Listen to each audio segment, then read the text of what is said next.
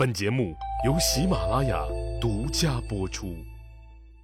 上集咱们说了，公元前五零年的冬天，汉宣帝刘询刘皇帝突然就浑身不舒服，虽经多方医治，但却没有好转的迹象。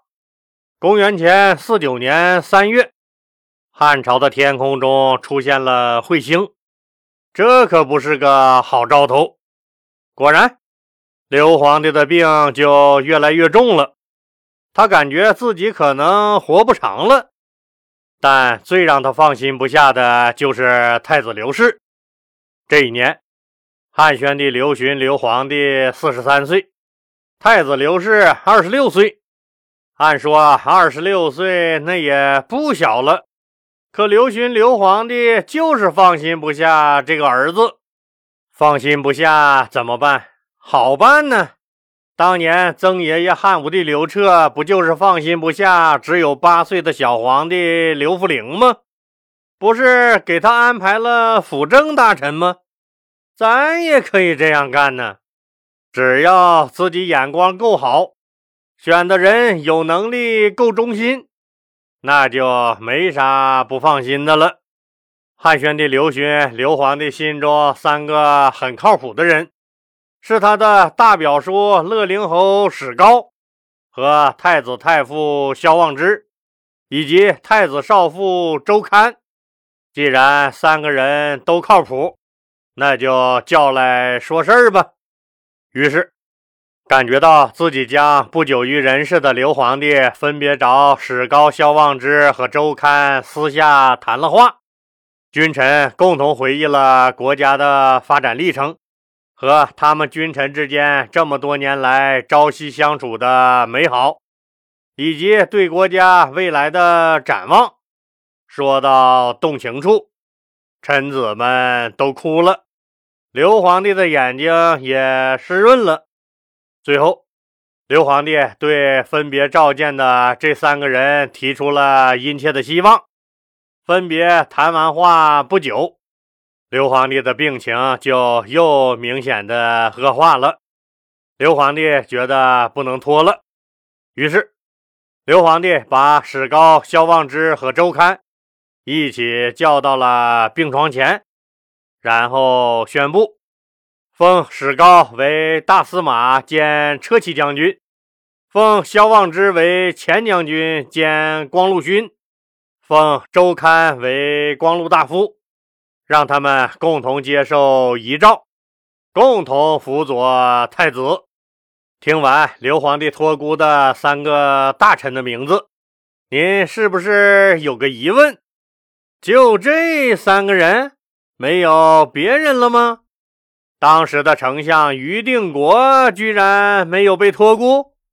是的，您没听错，老李也没讲错。当时百官之首的大丞相于定国不在托孤重臣之列，那是于定国这个丞相当的不尽职吗？哎真不是。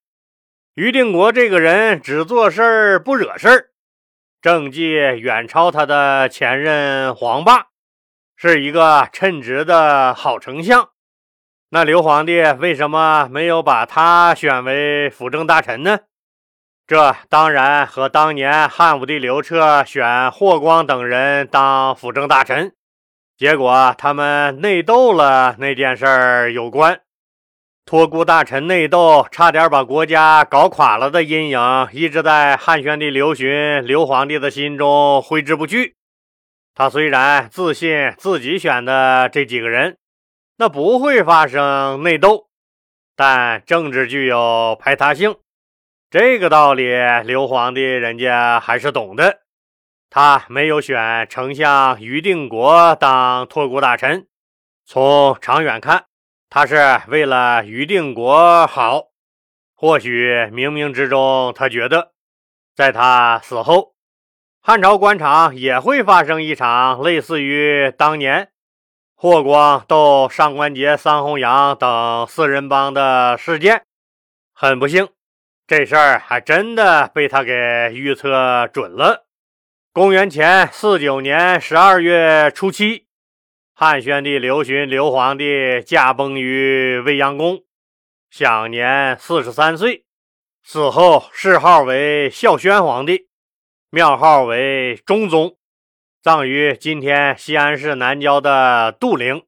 这个汉武帝刘彻的曾孙儿，太子刘据的孙子，始皇孙刘进的儿子，西汉第十位皇帝，中国历史上有名的贤君，原名刘病已的刘询，就这样过早的离开了他无比热爱的大汉人民。他的离开，标志着汉朝一个伟大时代的落幕。这个时代，历史学家们称之为昭宣中兴。我们都知道，谥号是对一个人一生所做的评价。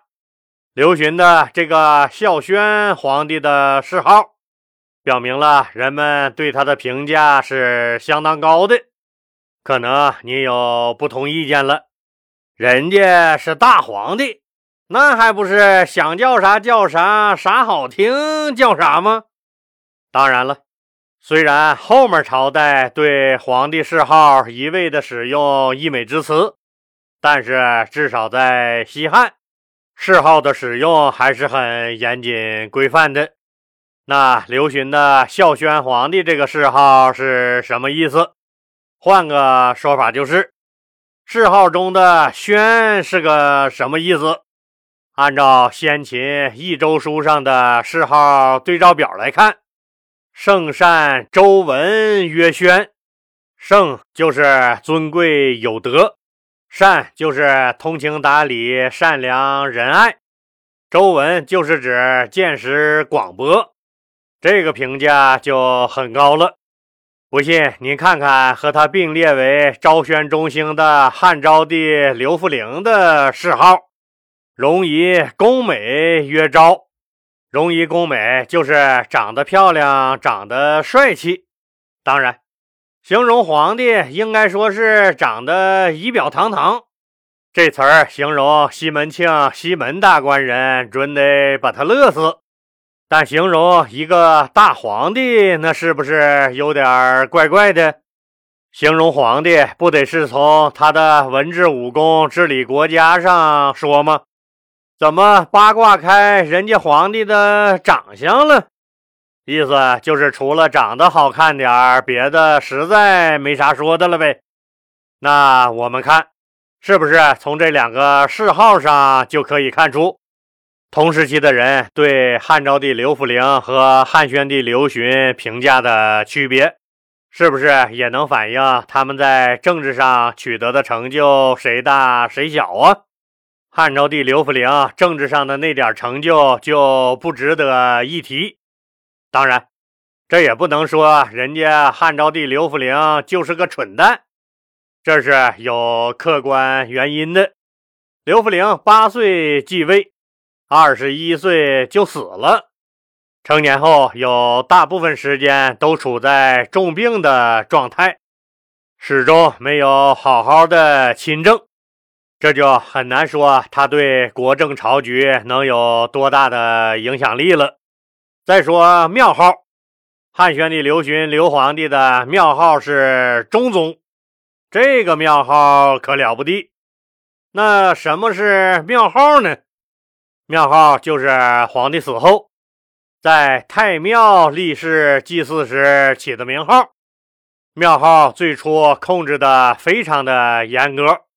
按照祖有功而宗有德的标准，开国君主一般是祖，后面的君主有治国才能的为宗，可不是哪个皇帝都有资格享有庙号啊。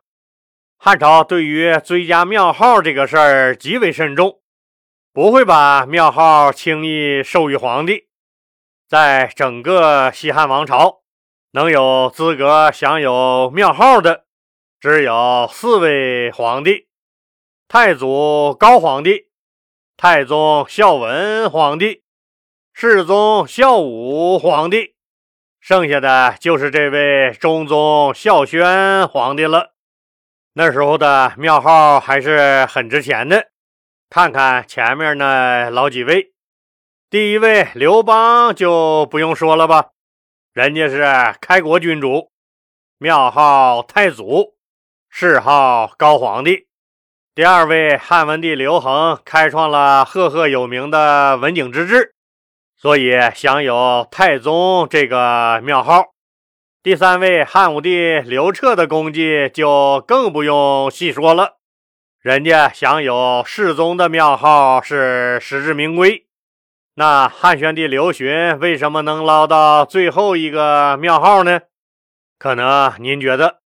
对比前三位大名鼎鼎、耳熟能详的皇帝，您印象中的汉宣帝刘询，还是电视剧《乌龙闯情关》里的那个对着谁都呲大板牙、叫刘病已的小伙子？